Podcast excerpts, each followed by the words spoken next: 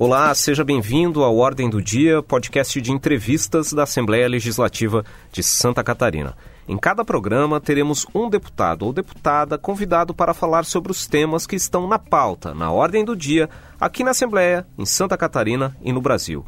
É o espaço para conhecer o que pensam os representantes da população catarinense. Eu sou João Guedes, repórter da Rádio AL, e estou com a Suelen Costa, coordenadora da Rádio AL. Olá, Suelen. Oi, João. E nessa edição, quem está na ordem do dia é o deputado Jerry Comper, do MDB, parlamentar que vem dedicando os primeiros meses do mandato, entre outros temas, à promoção do debate sobre o futuro dos pequenos municípios. Tudo bem, deputado Jerry? Seja bem-vindo. Bem sempre bem-vindo. É nós que estivemos aqui oito anos junto com o deputado Aldo como chefe de gabinete e hoje, nesse momento, né, como detentores de mandato, é, por quatro anos eleito, eleito pelo voto, e a gente se sente muito à vontade estar aqui com vocês, é, participando desse grande trabalho, desse belo trabalho que vocês fazem de levar a informação às pessoas para conhecer um pouquinho mais do deputado, um pouquinho mais do trabalho do deputado. Deputado, essa mobilização, o senhor é presidente da Comissão de Assuntos Municipais aqui da Assembleia, né? A mobilização em torno desse debate sobre o futuro dos pequenos municípios teve como ponto de partida um estudo do Tribunal de Contas que apontou que uh, mais de 100 municípios aqui de Santa Catarina que têm menos de 5 mil habitantes, né? só para lembrar, Santa Catarina tem 295 municípios. 105 deles têm menos de 5 mil habitantes. E esse estudo do Tribunal de Contas, ele mostra que esses municípios menores, com a receita própria dos impostos municipais, não, não é o suficiente para manter a máquina pública municipal, as secretarias, a organização, a, a própria Câmara de Vereadores. Uh, nesse debate, nessas audiências públicas, o que, que se discutiu sobre como se pode solucionar esse problema? Dá para pensar em fusão dos municípios ou o caminho é outro? Veja bem, essa comissão foi criada ano passado nessa casa. Então ela começou a ter a validade agora nesse ano. E por assim uma satisfação, uma grata satisfação dos meus pares do, do, da bancada do MDB, fui escolhido naquele momento para ser o presidente dessa comissão. E sendo o presidente dessa comissão, já existia um estudo do Tribunal de Contas. Um estudo, uma radiografia do Tribunal de Contas com esses pequenos municípios, até 5 mil habitantes. Então ele é até 5 mil habitantes.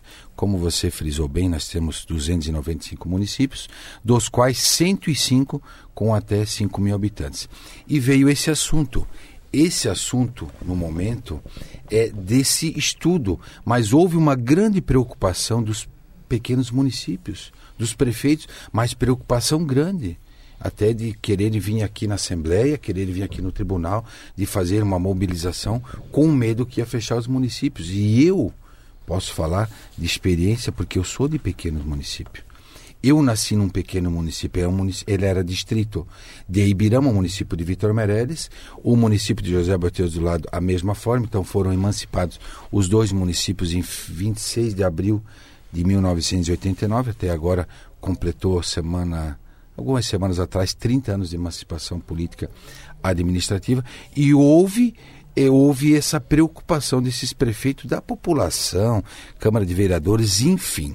E nós, atentamente, a comissão, não só eu como presidente, mas os demais membros da comissão, e é, passamos é, a entender que precisamos fazer alguma coisa. E foi, naquele momento, é, uma audiência pública, a primeira em Ibirama e a segunda em Lages.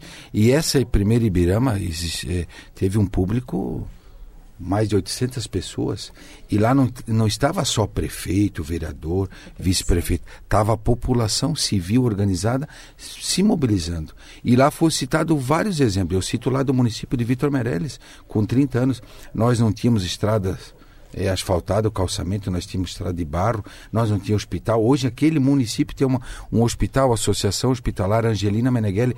Ano passado, para vocês terem ideia, ela atendeu mais de 9 mil pessoas. Imagina, as pessoas ficaram preocupadas. Tem o município Vitor Amarelo, distante do, do município Maibirama, que são 55 quilômetros. Tem a comunidade Barra da Prata, que é a mais longe, 32 quilômetros do centro. Então já são quase 100 quilômetros para chegar dali a Ibirama. Aquelas pessoas, meu Deus, eu quase não consigo ir no centro de Vitor Médico, que irá ir até Ibirama. A prestação de serviço está mais próxima, Exatamente, né? está é. lá próxima. Aí como é que fica? Mas os funcionários públicos vão para onde? Já se fez essa pergunta? Vai para onde? Uhum. Então, primeiro que não existe assim a fusão. Existe um estudo do Tribunal de Contas. Ah, então não vai dar nada? Com certeza a gente tem que estar atentos. O tribunal não tem, não é, não é de poder dele de criar e nem de deixar de criar. Eles estão fazendo um estudo quem isso tem que passar por plebiscito, isso não é assim. Existe já, existe em Brasília, é, na mesa do presidente Rodrigo Maia, é, esse documento desses pequenos municípios é, da, da, do, da, do Tribunal de Contas, esse estudo está lá. Então nós temos que dar a devida importância. Pega o município de José Boiteus, um município de 4.800 habitantes. Lá nós temos a nossa maior barragem de contenção de cheias do Brasil ela é 30 vezes maior que Brumadinho. Então você olha a importância de um município pequeno. Existe, e o que, que essa barragem ela faz? Meu Deus, ela o nosso vale, o vale do Itajaí, ele é muito castigado pelas cheias, muito. Historicamente. Historicamente, 83, agora 2011, 2013, 2008, em Ilhota. Então, imagina a importância que essa barragem tem lá naquele pequeno município. E assim a gente pode citar tantos outros municípios que têm, que são, são auto, autossustentáveis. Auto. A gente pode falar. Então o problema não está porque esses municípios não conseguem se virar. Eu cito o Braço Trombudo, um município de 3 mil é, e poucos habitantes, está lá um município com renda. Um município com dinheiro em caixa do prefeito colorido, um município fazendo o melhor para aquelas pessoas que lá estão as pessoas satisfeitas. Então, é um estudo, as pessoas têm que ficarem é, calmas, é um estudo do Tribunal de Contas, mas é um estudo para melhorar. No é um... futuro, na verdade, para as próximas emancipações, tem um é, pouquinho mais de controle, é, Mais né? de controle, mais de cuidado. Sim. Exatamente, é bem isso que você colocou, A Sueli. intenção do tribunal é só mostrar essa radiografia para que no futuro o legislativo né, possa ver de forma mais coerente a emancipação, que não saiam por aí emancipando de qualquer distrito, né, na verdade. Perfeito a tua colocação, exatamente. Essa é a intenção, né, deputado? Essa é intenção, é a nossa intenção. Agora, como nesse momento é, presidente dessa comissão, temos mais quatro audiências públicas no Estado, então vamos, não está só envolvida a comissão, nós estamos fazendo agora a próxima em, em Capinzal e depois em Cunhaporã. E lá, para vocês terem, o, o, número maior de pequenos municípios está concentrado no oeste e no meio oeste. Uhum. Então, nós estamos envolvendo todos os deputados, independente de estar em comissão ou não, todos os deputados estão engajados nesse, nesse objetivo de nós podermos levar ao povo, levar aos prefeitos, vereadores, vice-prefeitos, a, a, tranquilidade que nós temos como parlamentares nesse momento, junto ao Tribunal, FECAM, OB, de buscarmos o um entendimento, o que nós possamos fazer para esses pequenos municípios. Lembrando que nós estamos gravando esse programa no dia 15 de maio e essas audiências que o deputado se referiu estão previstas para o mês de junho, né? Exatamente, dia 7 de junho às 9 horas em Capinzal e dia 14 de junho às 9 horas também em Cunha Porã. Deputado, o senhor está falando dos municípios, o senhor já foi chefe de gabinete na Assembleia, começou programas falando sobre isso, então já tratou muito com os prefeitos. É, na sua opinião, pela questão financeira, qual o caminho dos municípios? Qualificar a arrecadação, reduzir gastos? Falando desses municípios pequenos que alguns são autossustentáveis e alguns apresentam, conforme o estudo, dificuldades financeiras. Alguma coisa tem que ser feita, não só, não só Assembleia, não só governo federal, mas também os pequenos municípios ou os municípios. Aí a gente pode citar, vou citar da minha região, Rio do Sul. É uma cidade polo nossa, no Alto Vale. Ela tem hoje 70 a 75 mil habitantes. Ela tem uma Câmara de Vereadores de 10 vereadores. O município vizinho, Presenerê, um município de 2.800 habitantes, tem uma Câmara de Vereadores de nove vereadores. Então, talvez ali, não estou aqui, pelo amor de Deus, falando que amanhã não vai mais ter vereador, que eu vou entrar com um projeto, não estou falando isso. Eu só estou falando que isso é uma das é, necessidades que nós temos que, como mandatários nesse momento, que nós temos que procurar ver aquilo que é melhor naquele município, na população. Se nós temos que é, pensar na, nas pessoas, começa por aí. Então eu entendo que o prefeito, o vice, os vereadores, a população, juntos nós temos que buscar algum mecanismo que a gente possa fazer que esse município cresça.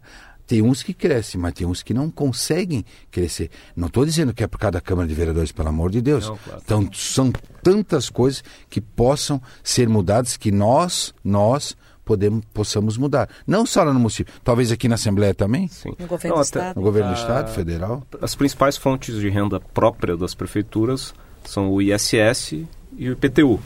O que acaba acontecendo quando esses municípios que o Tribunal de Contas aponta que ele não seria autossustentável, que ele depende majoritariamente dos repasses uhum. do Estado e do, da União, né, dos certo. impostos federais e estaduais. Uh, pode ser um caminho estruturar melhor as secretarias de fazenda dos municípios? Será que tem municípios que não têm, acabam não tendo a estrutura necessária para cobrar adequadamente, principalmente o né? ISS? Né? Pode, pode. Por exemplo, Ibirama é um município de 17 mil habitantes. Nós temos lá 1.2, deve dar em torno de 1 milhão e 400 a receita. É, José Bateus é população de 4.500, 4.800, 0.6 é o mínimo é, arrecadação 700 mil reais nessa forma. Se esses dois municípios, se vou, vou juntar José Mateus vir para Ibirama, não é que vai passar, vai somar 1.2 com mais 0.6, 1.8, não é isso? Ele vai somar a população, mas a renda daqui de José Mateus não vai juntar a, a Ibirama. Não vai. Então, o que nós temos que fazer? Nós temos que buscar, e não só Assembleia, governo federal, para que esses pequenos municípios tenha, possa haver, haver alguma mudança. Se é mudança de gestão ali da fazenda, se é o, o, o valor que não é compatível com os municípios alguma coisa. Por isso que o tribunal está orientando, o tribunal está fazendo um trabalho muito bem feito, que tem que ser visto, tem que ser feito alguma coisa. Ah, não é só não abrir mais municípios, não é só esses municípios que existem voltar para a origem mãe. Não é só isso. É alguma coisa da administração, é alguma coisa dentro interna da prefeitura que também tem que ser feito que também o prefeito tem que olhar, fazer um estudo, como o tribunal está fazendo, o prefeito também tem que fazer um estudo, ele lá na sua prefeitura, com a Câmara de Vereadores, o que, que nós possamos fazer para enxugar, o que nós possamos fazer para melhorar a qualidade de vida das pessoas. Eu entendo que é isso.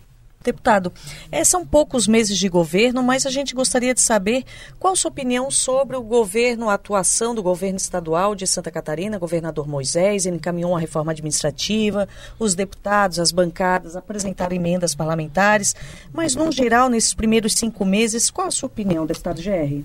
A minha opinião é, nem falando como deputado, a minha opinião é como cidadão. E o que, que é o cidadão?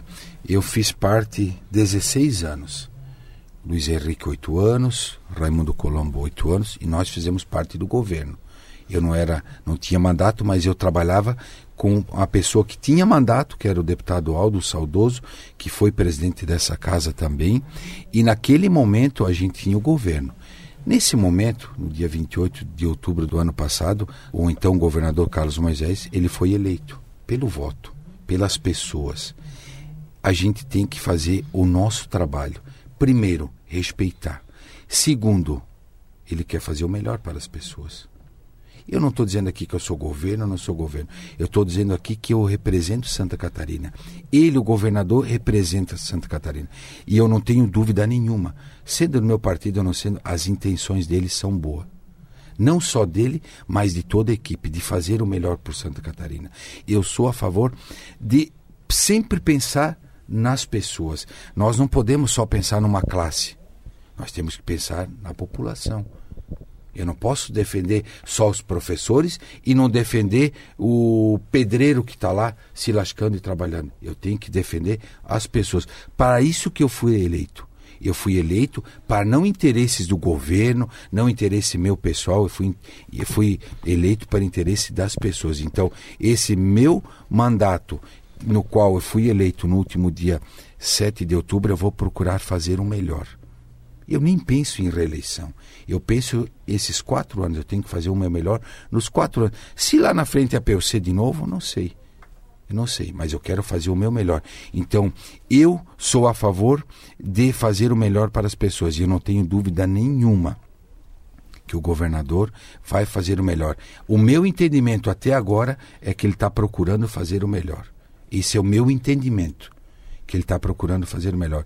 E eu só tenho que é, aplaudir, porque eu entendo que as pessoas necessitam disso, de um olhar diferente. Não que as outras pessoas que passaram por lá não fizeram isso, mas esse governo que você me fez a pergunta está aí para fazer o melhor. E eu tenho certeza que ele vai fazer o melhor. O senhor uh, tem toda essa experiência como chefe de gabinete do deputado Aldo. Certamente, muitas vezes, conversou com prefeitos da sua região, até de outras regiões que vinham aqui. Uh, agora, o senhor, na condição de deputado, também deve conversar muito com prefeitos. Né? Muitas vezes, a, a, população lá no interior tem a expectativa de quando o prefeito vai na Assembleia conversar com o deputado, ele vai atrás de verba, de recursos. Mas a, a relação entre os prefeitos e, os, e o parlamento, os parlamentares, ela deve ir além dessa questão da, da busca, da mera busca de verbas para os municípios. Né? O senhor acha que vem acontecendo um amadurecimento nessa relação entre os deputados e os, os, as prefeituras? Primeiro que tem que ficar muito claro, e às vezes as pessoas não entendem isso. O prefeito foi eleito para fazer, o governador foi eleito para fazer, o vereador e o deputado para legislar. Então nós não temos o poder de ir lá construir um hospital, de ir lá levar uma ambulância para o município. Esse não é o nosso poder. O nosso poder é outro. O, o prefeito, o vereador, assim entende que o, o deputado talvez seja esse, esse, é, essa obrigação, mas nós podemos fazer uma ponte, uma ligação governo-estado, governo federal com o município. Mas a nossa tarefa de parlamentar ela é um pouquinho diferente. Talvez isso que, que as pessoas têm que entender. Nós não temos, como eu falei antes, nós não temos o poder de construir nada. Nós temos o poder, sim, de fazer a ponte entre o governo do Estado e o governo federal com as prefeituras, com o município. Então é isso que eu entendo e é isso que eu procuro fazer. Não criando esperança, não criando expectativa de nada para as pessoas que eu não possa fazer. Eu não vou chegar para um prefeito e dizer eu vou levar uma ambulância para ti e eu vou tirar de da onde isso. Eu não posso fazer isso. Deputado, nós estamos na ordem do dia e um assunto que está na ordem do dia é a questão do porte de armas. O senhor é, tem uma relação com o deputado federal Peninha que defende o porte de armas. Mas o senhor, como cidadão, como deputado estadual, o senhor concorda com essa liberação que vem sendo discutida na Câmara Federal, enfim, no governo federal? São várias opiniões de várias pessoas, de toda a população. Eu, se pedir para mim assim, pegar aquele ali é um revólver, Deus o livre, eu tenho medo. Eu tenho muito medo de arma. E eu sou uma pessoa que eu jamais enfrentaria uma briga. Jamais, porque eu tenho medo. Eu quero viver a vida tão boa para ser vivida, então eu quero viver. Eu não pode me chamar de cagão de corrido, que eu corro mesmo. Eu quero viver. Essa opinião da, do porte da arma, eu até entendo é, a preocupação lá atrás do deputado Peninha. Porque veja bem, por que, que o bandido pode estar armado e lá o cidadão lá no interior, e eu cito lá no município de Petrolândia, lá no, no fundo do campo, tá um casal lá em casa, de idosos, é, a pessoa soube que eles venderam um gado, tinham dinheiro em casa, chegaram lá, mataram, mataram e levaram aquele dinheiro. Aí você vê, imagine se aquele cidadão naquele momento ele tem uma arma em casa, ele vai se defender, talvez aquele casal não tinha acontecido nada com eles. Então tem o lado bom, mas tem o lado ruim também. Eu sou a favor sempre, sempre, nesse caso aí, que seja assim, as pessoas sejam protegidas, principalmente as pessoas de bem, porque a gente sabe que tem muitas pessoas de mal que vão fazer alguma coisa, pode ser na minha casa hoje, amanhã na sua. Imagina você chegar lá e você, ele armado, o bandido, e você não, não ter nem tempo de pegar uma faca quem dirá pegar uma arma. E eu acredito que tenha que ter, assim, uma conscientização das pessoas, primeiro, nós, para depois nós termos em casa uma arma. Tá certo. Deputado GR, muito obrigada pela sua participação. Esse foi o Ordem do Dia, podcast de entrevistas da Assembleia Legislativa. Obrigado e volte sempre, deputado. Eu que agradeço pelo trabalho, pela oportunidade de poder estar aqui com vocês, falando um pouquinho do nosso trabalho, da nossa história e fico à disposição também de vocês, assim que entenderem que a gente possa ser importante, não na vida só das pessoas, na vida aqui da, da Assembleia, que faz um grande trabalho, principalmente começando aqui por vocês. Muito obrigado.